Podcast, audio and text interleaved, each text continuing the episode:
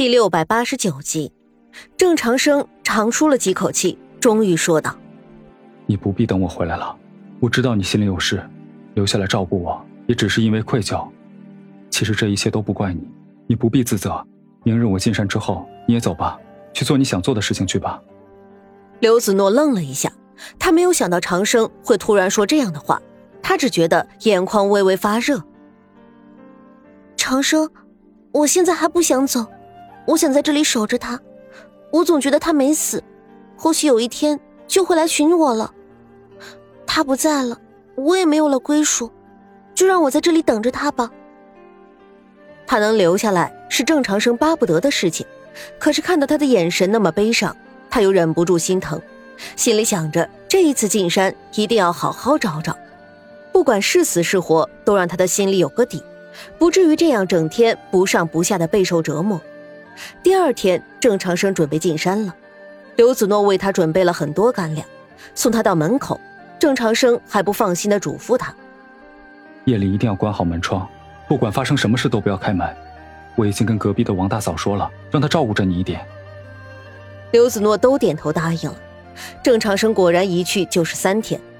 第三日下午，刘子诺正坐在院子里晾晒衣服，不经意间抬头。看到夕阳下有个人影缓缓地朝这边走来，那身影身形高大挺拔，他的心脏突然砰砰砰地快速跳动起来，死死地盯着那个身影越来越近。后来他终于看清楚了，是长生回来了，一看就是收获颇丰。他笑着迎了出去，心里却不由自主地泛起苦涩的失落。刚才那一瞬间，他以为那身影是他日夜期盼会回来的沈长安。可惜不是他，郑长生把东西递给刘子诺，虽然只是三天没见，他却分外的想他，感觉好久没见了一样，有好些话要讲给他听。可是真正见面了，他就只能痴痴的看着他，说不出什么柔情的话。想着郑长生这几天在山里吃不好，刘子诺做了几个好菜，还烫了一壶酒，两个人小酌两杯。郑长生心里似乎有什么事情，一副欲言又止的模样。刘子诺看了出来，笑着说道：“长生，你是不是有什么事瞒着我？”见被他看穿了，郑长生也不好再隐瞒。他从怀中拿出一个东西，轻轻的放在桌上。刘子诺只看了一眼桌上的东西，眼睛立刻就睁得圆圆的，满脸的震惊和不敢相信。桌上放着的是一块玉佩，他一把拿了起来，反复摸索着，急切的问道。长生，你快告诉我，你从哪里得来这个的？你认识这玉佩？确定是你见过的吗？郑长生犹豫着问道。刘子诺用力点头，眼泪都涌了出来，哽咽着说道：“我当然认得，这是长安一直随身携带的玉佩，这是他的东西啊。长生，你到底从哪里找到的？他还活着对不对？他让你拿着玉佩来找我对不对？”刘子诺的心里此时有个更可怕的想法，他不愿意也不敢相信，所以快速的问着郑长生这些问题。郑长生看着他期盼的眼神，他在期盼他点头，说出他想要的答案。看到他那么渴望的眼神，心里着实有些不忍。可是现实总是要面对的，躲是躲不过的。这也是为什么他犹豫了那么久，最终还是把玉佩拿了出来。他进山其实两天就能回来的，可是他又冒着危险去了一趟悬崖底下，仔细的找了一番，终于一堆枯骨旁找到了这个玉佩。他不太确定是不是刘子诺的心上人的东西，于是就带了回来。从刘子诺看到那玉佩的第一个眼神里，他就知道自己是真的找到了，知道刘子诺定然要面对这场巨大的打击了。子诺，你要坚强一点。这个玉佩是我在悬崖底下找到的，玉佩的旁边就是一堆枯骨，那人怕是真的不在了。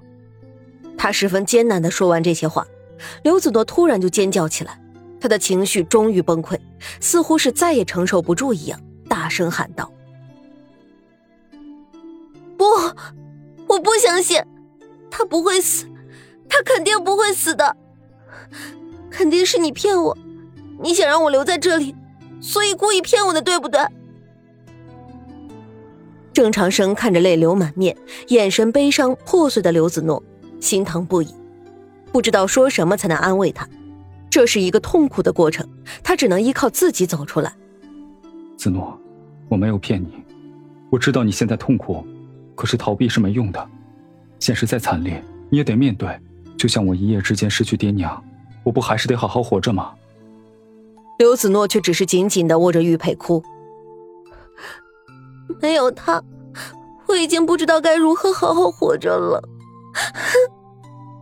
郑长生着急，扶着他的肩膀，严肃的说道：“当初沈长安救你，不惜牺牲自己的性命也要救你，难道就是为了让你给他殉情的吗？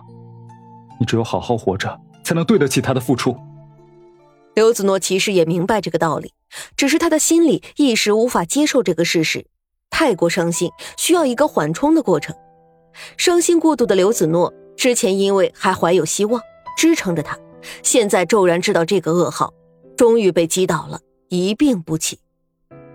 郑长生十分着急，把金山打猎的猎物全部都卖了，然后给他买了一些补品，请来大夫为他看病抓药，细心照料。刘子诺身体刚刚好起来，立即就想要进山去找长安，要把他的尸骨给带回来。你放心吧。已经把他的尸骨安葬了，等到大雪融化之后，我带你去看看。郑长生见刘子诺终于气色好一些了，轻声劝慰道。刘子诺却轻轻摇摇头，坚定的说道：“不，我现在就想要去见见他，我等不了。”子诺，现在大雪封山，你现在下崖实在太过危险，再等一等好不好？郑长生知道他的固执。知道这些劝说是阻止不了他的，他微微弯身，掀起自己的裤腿，然后撩起来自己的袖子，上面全是划痕。山势陡峭，现在又是大雪覆盖，到处都是险境，湿滑不已。就是我这样在山里长大的人都伤成这个样子，何况你一个弱女子呢？刘子诺看着他的伤痕，十分不忍，终于点了点头，低声说道：“我知道了。”郑长生终于松了一口气。次日清晨，刘子诺早早醒来，简单收拾一下之后，给郑长生留下一封信，悄然出门了。他一夜无眠，想到沈长安还孤零零的待在那悬崖下，他就心如刀绞，没有办法不去找他。可是他不能让郑长生知道。刘子诺之后自己是肯定要去的，郑长生铁定不会让他独自去，定然要陪着他一起。昨天他看到长生身上的伤，就在心里决定了，再也不要拖累这个可怜的青年了。他假装答应了郑长生，其实是想自己一个人去，不管山里多冷，山势多危险，他都要去的。他的爱人还在等着他。郑长生起床之后，没有看到刘子诺如往常一样在厨房里准备早饭，心里突然感觉到不安。他来到刘子诺的卧室前，抬手轻轻敲了一下门，然后门就自己开了。房间内空荡荡的，并没有刘子诺的身影。旁边的桌子上放着一封信，郑长生几步冲过去，拿起那封信。长生，我走了，不要找我，照顾好自己。谢谢你一直以来的关心和爱护，我全都记在心里了。子诺留。郑长生紧紧的攥着那封信，许久之后，终于叹了一口气，说道：“这个傻姑娘。”怎么这样倔？然后转身就追了出去。